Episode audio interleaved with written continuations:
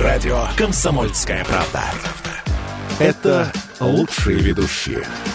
Я слушаю радио «Комсомольская правда». И тебе рекомендую.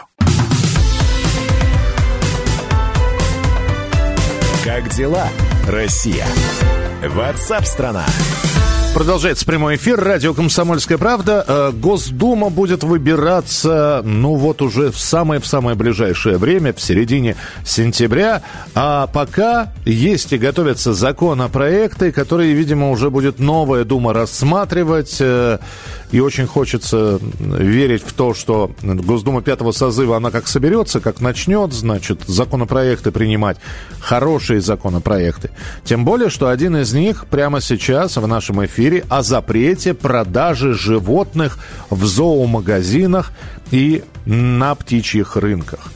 А, автор этой нормы, э, депутат э, Госдумы, председатель комитета по экологии Владимир Бурматов, объясняет необходимость такого документа тем, что условия, в которых животные содержатся в зоомагазинах и на птичьих рынок, рынках, похожи на жестокое обращение.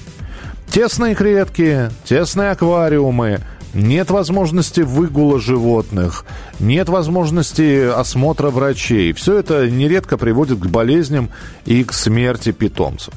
И, по мнению депутата, новый закон сможет навести порядок в сфере торговли животными. Но здесь, конечно, возникает вопрос. Слушайте, но если... Вообще есть три варианта, честно говоря, как приобрести животное. Э, первое – это у заводчика, у друзей, знакомых – Второе – это подобрать беспородистое там, или брошенное животное на улице. Ну, а третий вариант – это зоомагазины и птичьи рынки.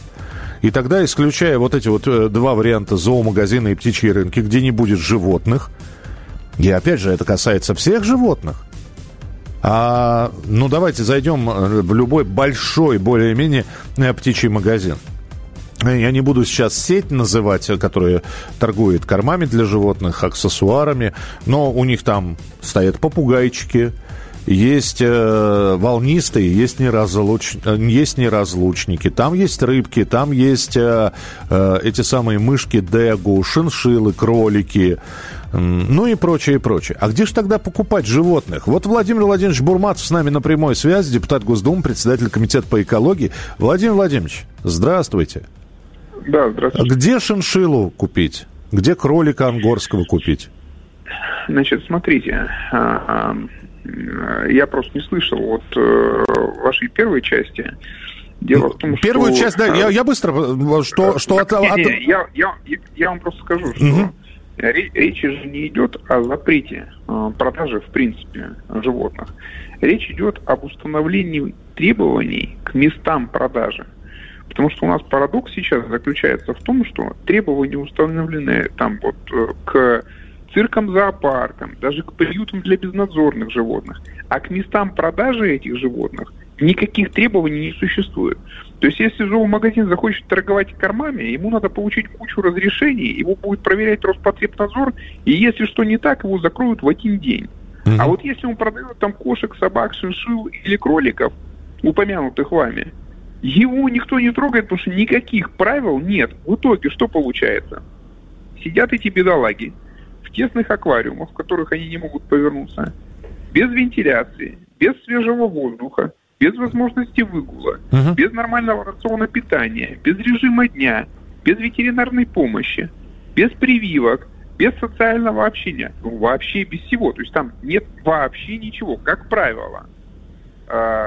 Это нормально? Нет, ненормально. Это, во-первых, жестокое обращение с животными, это прям вот попадает под эту статью. Вот, это прям уголовное преступление. Угу. А второе, вы-то как покупатель или я как покупатель, когда туда приходим, мы же фактически гарантированно покупаем больное животное сегодня.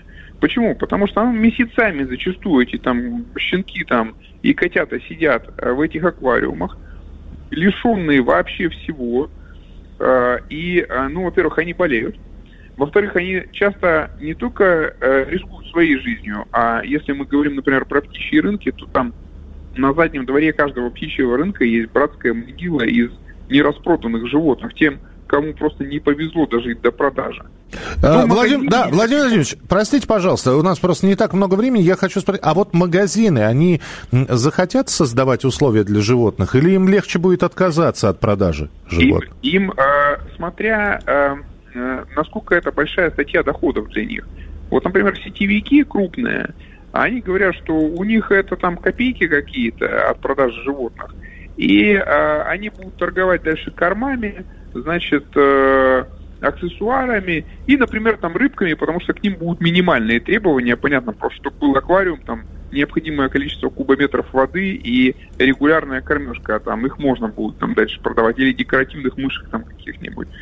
А, крупные сетевики уже отказались от продажи там собак или кошек, вот я сейчас заявление их читаю. Uh-huh. А ну, как бы какие-то, какие-то, где можно будет покупать животных? Ответ в питомниках, тех, которые занимаются профессиональным их разведением, там, где есть возможность для выгула, оказания ветеринарной помощи, элементарно наличие солнечного света, чего в зоомагазинах, ну, в принципе, нету, соблюдение рациона питания, режима дня и всего остального. То есть, пожалуйста, продавайте, но соблюдайте условия так, чтобы животные не мучились.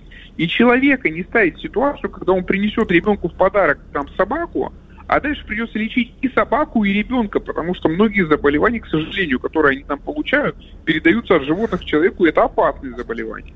Спасибо большое. Владимир Бурматов, депутат Госдумы, э, был у нас в эфире, председатель комитета по экологии. Ну что ж, закон проекта о продаже животных в зоомагазинах и птичьих рынках, ну тогда мы добавим, это не полностью запрет.